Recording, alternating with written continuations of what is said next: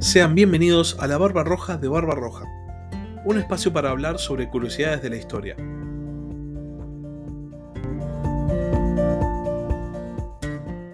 Hola a todos, sean bienvenidos a Ajedrez Mundial, la sección de política internacional del podcast La Barba Roja de Barba Roja. En el capítulo de hoy vamos a hablar sobre uno de los grandes temas de este año, la contraofensiva ucraniana, el momento que gran parte de la comunidad internacional está esperando hace meses y que podría significar un real punto de inflexión en la guerra entre Rusia y Ucrania. Las fuerzas ucranianas están haciendo todo lo posible para echar de su país a los invasores rusos y Rusia, por otro lado, se está defendiendo con tenacidad. Vamos a analizar qué es lo que sabemos acerca de esta contraofensiva, cómo empezó, cuáles son las bajas y qué implicancias podría tener de cara al futuro.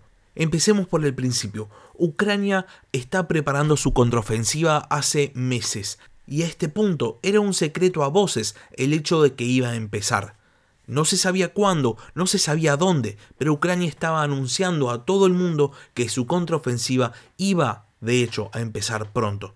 Esta semana, efectivamente, las autoridades ucranianas anunciaron el inicio formal de esta contraofensiva y el lugar fue el esperado, el sur de Ucrania, específicamente la región de Zaporizhia y del Donetsk, con la clara intención de cortar el corredor ruso que une el territorio de la Federación Rusa con la ocupada península de Crimea. Ucrania había jugado con el hecho de lanzar su contraofensiva en otra parte, de hecho había lanzado ataques en las regiones fronterizas con la Federación Rusa, pero eventualmente se decantaron por la opción de cortar el frente de invasión ruso por la mitad y generar un camino desde los territorios controlados por Kiev hasta el mar de Azov. Los ucranianos contaban con prácticamente todo lo que necesitaban. Contaban con armamento occidental, contaban con soldados entrenados para el uso del armamento occidental y contaban ciertamente con algo de factor sorpresa. Después de todo, no era 100% seguro el lugar donde Ucrania iba a atacar. Pero el tema es que mientras los soldados ucranianos se estaban entrenando en el uso del nuevo armamento que los países de la OTAN le habían dado a Ucrania, Rusia, por su parte, y como cuenta la BBC, pasó todo el tiempo desde que Ucrania anunció la preparación de la contraofensiva construyendo defensas, construyendo enormes campos minados, construyendo una enorme cantidad de búnkeres antitanques y construyendo también trincheras lo suficientemente anchas como para impedir el avance de los tanques de la OTAN. Y por eso, en el momento en el cual se produjo por fin el avance ucraniano, las fuerzas de Kiev se chocaron contra una pared y los avances fueron mínimos. Parece ser que Rusia está haciendo lo que Rusia sabe mejor, jugar a la defensiva.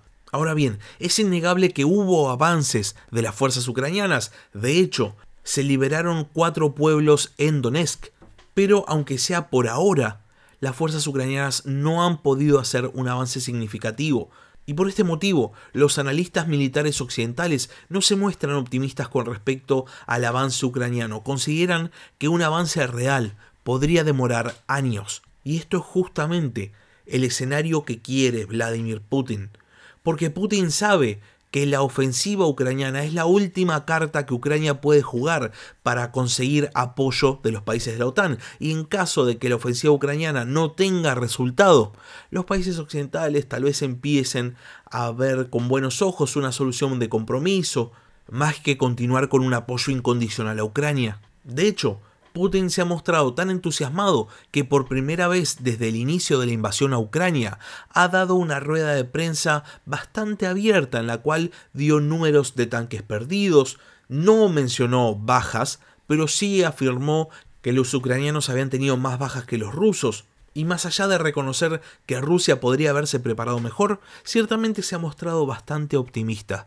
Ahora, si tenemos que apelar a la honestidad intelectual, no ha pasado ni una semana desde el inicio de la contraofensiva, así que en este momento sacar conclusiones es ciertamente algo precipitado. La jugada de Ucrania igual es bastante clara. La ofensiva ha sido una inyección de moral para sus fuerzas y la liberación de pueblos, más allá de que sean pueblos pequeños y de que no hayan estado tan defendidos, ciertamente favorecen esta moral. Por otro lado, las fuerzas rusas empiezan esta defensa con una clara baja moral. Entonces, Ucrania especula con el hecho de si consigue los suficientes éxitos, las fuerzas rusas simplemente pierdan la voluntad de pelear. Ahora bien, al margen del análisis de la política internacional, analicemos un momento la cuestión bélica.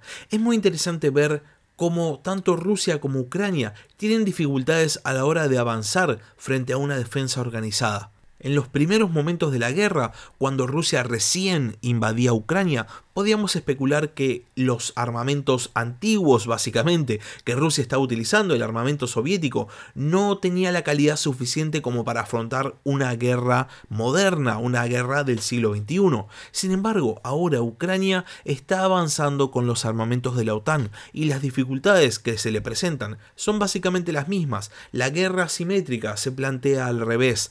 Ahora es Rusia la que publica imágenes y videos de sus drones atacando a los tanques ucranianos, que pensemos que son tanques de la OTAN.